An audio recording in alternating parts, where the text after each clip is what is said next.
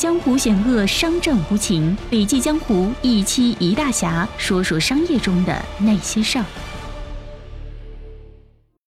亲爱的听众，你好，我是晴天，这里是笔记侠，欢迎收听今天的内容。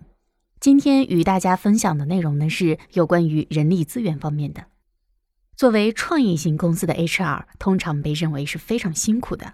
同样是一个候选人入职，创业型公司的 HR 要挑选出更多数量的简历，邀约更多的候选人，但是面试结果往往不尽如人意。尤其是临近年底的时候，创业型公司的 HR 被放鸽子的几率更高。多数时候呢，基于创业型公司人力成本、公司规模等诸多限制，创业型公司的 HR 在招聘的时候难度远远高于成熟型的公司。那么如何突围呢？这个时候就要学会做差异化招聘。如何在招聘中做差异化呢？我们以校园招聘为例，通常呢，校园招聘一年两次，春季和秋季。很多 HR 抱怨说：“我这次收获特别少，因为我碰上了 BAT，我碰上了某大型互联网公司，并且呢，学校还不让企业提前进校，这个可就难办了。”接下来告诉你一招。你可以跟老师说：“张老师你好，我是某某公司的 HR，我希望跟贵学校做一个活动。那这个活动呢是模仿直来直往的场景，让学生提前感受到进入职场后激烈竞争的感觉。我们会赞助一些费用，同时呢，请专业的面试官进行面试，模拟面试录取之后，再对学生的面试过程进行点评。好，开展一期这样的模拟面试，这样的诉求呢，老师听完之后会拒绝你吗？”想必很难拒绝。当然了，作为 HR，我们知道这只是一个模拟的面试。但是如果这个模拟面试能选出来优秀人才，那你是不是比别的企业已经提前一步了呢？这就是做差异化，这就是做差异化的方式。另外呢，是社会招聘，我们也要注意到，比如说你招一个算法工程师，这个人呢本身是三十二 K，但是呢。某公司给了高价，出到了七十五 K，那这个数字你当然是追不起的哈。那这个时候，我们因为追不起就轻易放弃这个候选人吗？答案是不。我们要针对整体薪酬结构做差异化。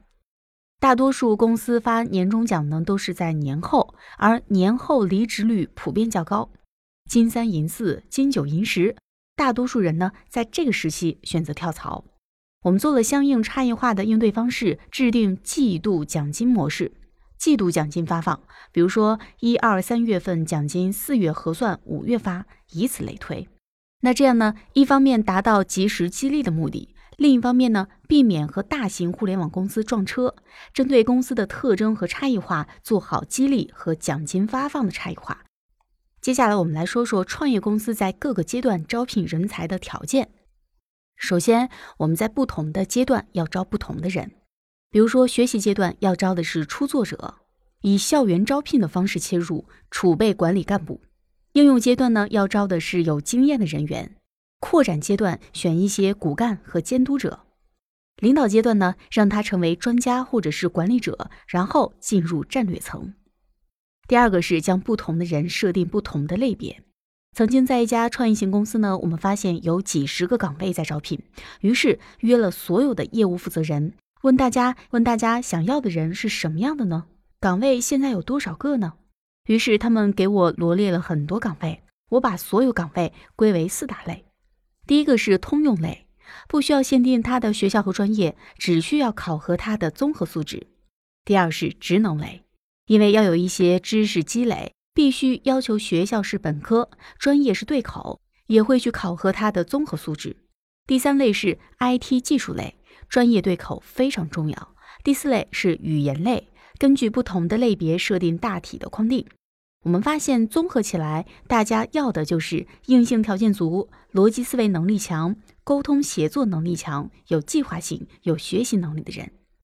整个公司 HR 部门很重要，HR 部门做好差异化。更重要，当 HR 真正了解业务、熟知业务痛点，结合业务实际做每一个决策，这样的差异化才有意义。以业务目标为大目标，设定差异化的人力资源管理策略，促进业务的发展。好了，今天的音频分享到这里就结束了，感谢你的收听，我们明天见。